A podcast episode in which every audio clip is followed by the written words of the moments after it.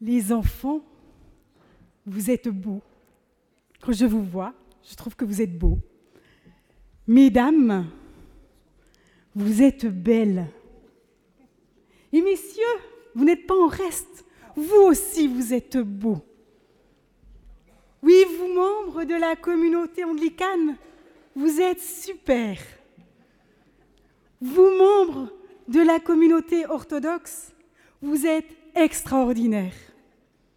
Vous membres de la communauté catholique, vous êtes merveilleux. Et vous, membres de la communauté protestante, vous êtes admirables. Non, pas sublime quand même, mais peut-être que oui.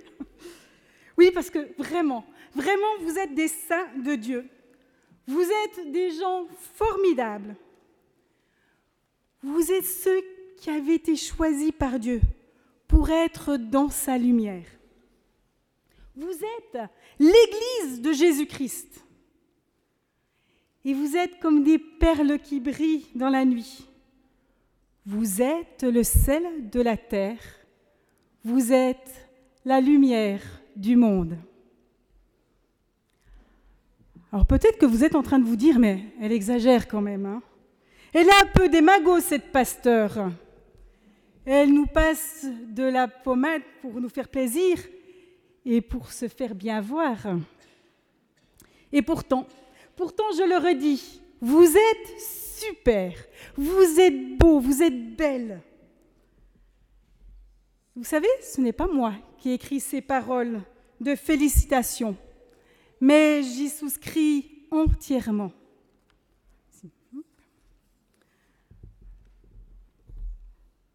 Avant même de me plonger plus avant sur les textes bibliques qui nous sont proposés aujourd'hui pour cette célébration écuménique, je me disais que j'avais envie de commencer la prédication en disant aux gens à quel point ils étaient beaux. Et voilà que la lettre de Pierre et l'évangile de Matthieu m'y invitaient. Je vais vous relire un petit passage de cette première épître de Pierre au chapitre 2. Vous êtes une nation sainte, le peuple que Dieu s'est acquis. Ces mots sont pour vous aujourd'hui, Église de Jésus-Christ. Vous qui êtes vraiment l'Église. Alors j'entends bien certains qui disent, bon d'accord, cause toujours, mais franchement, l'Église d'aujourd'hui, elle n'est pas très reluisante. Elle ne fait plus envie à grand monde. Regardez combien de personnes viennent encore à la messe ou au culte. Alors aujourd'hui, on est beaucoup. Mais on est beaucoup de communautés aussi. L'Église, elle est bien fade, elle est dépassée. Son langage est vieillot. La grâce de Dieu, la miséricorde de Dieu. Il n'y a qu'elle pour comprendre ça.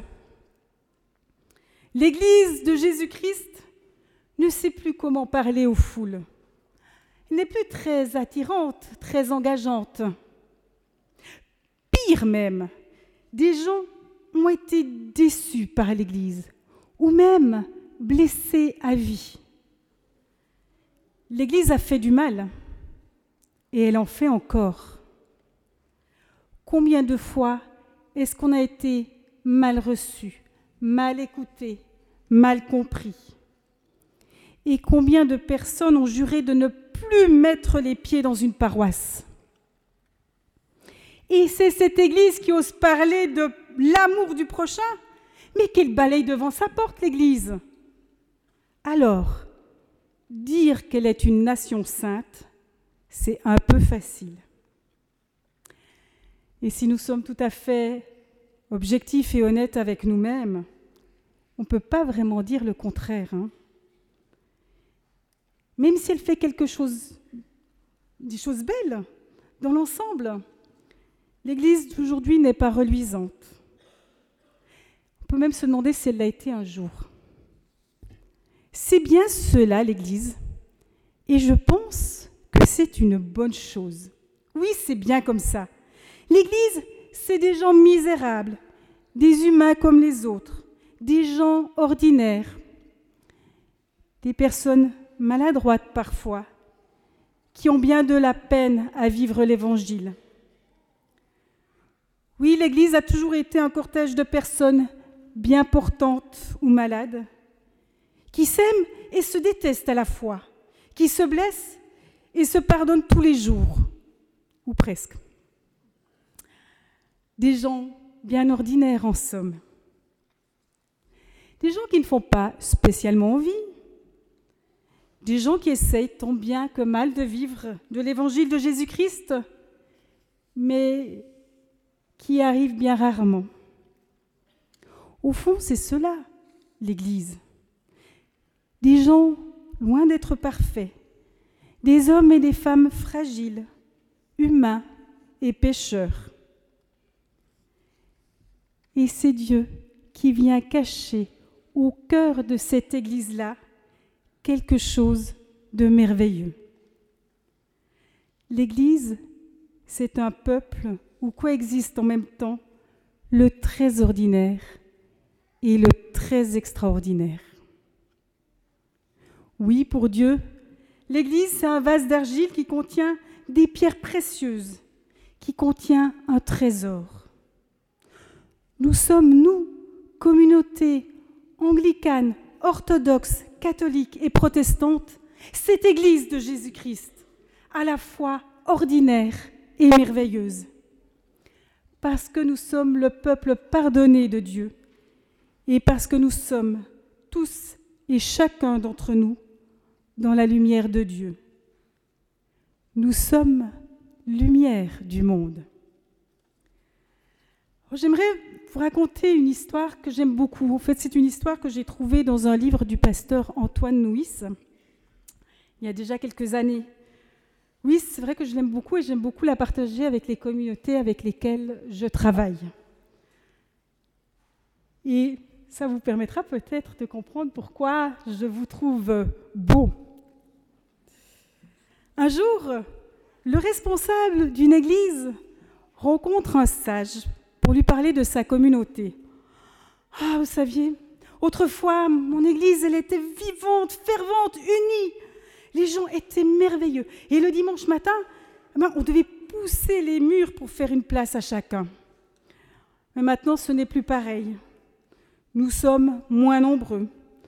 Nos chants sont poussifs, pas aujourd'hui. Nous ne savons pas comment parler de notre foi. Et il faut avouer que nous n'arrivons plus vraiment à attirer les gens. On a le sentiment d'être un petit reste et que plus personne ne s'intéresse à l'Évangile. Alors la foi s'est-elle retirée de notre monde ou bien est-ce que nous ne savons pas nous y prendre? Le sage garde le silence un moment, puis il répond votre problème, c'est que vous ignorez le trésor qui est au milieu de vous. Hmm, le responsable se dit Oh, un petit trésor Oh, mais que ça pourrait être bien. Chouette, plus de problème de plafond, de clocher, d'électricité.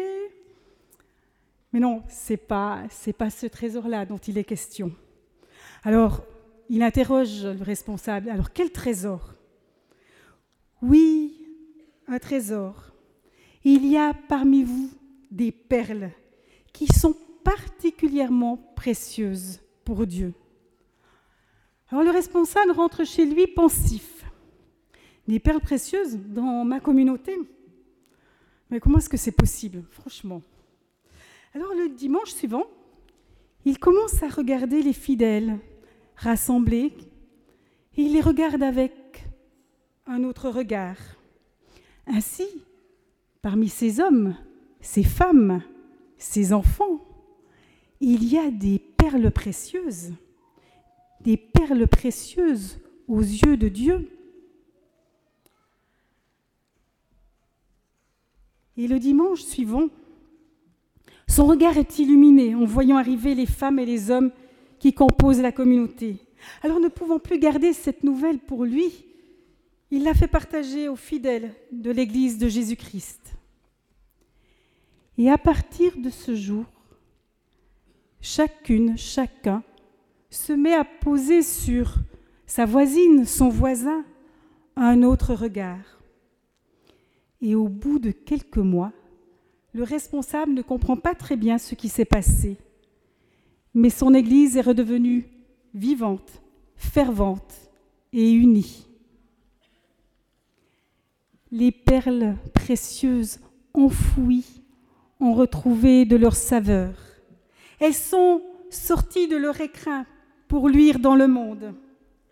Elles ont retrouvé leur identité, celle de la terre et lumière du monde, appelées à proclamer les hauts faits du Seigneur. Heureux sommes-nous, nous qui sommes des perles aux yeux de Dieu. Amen.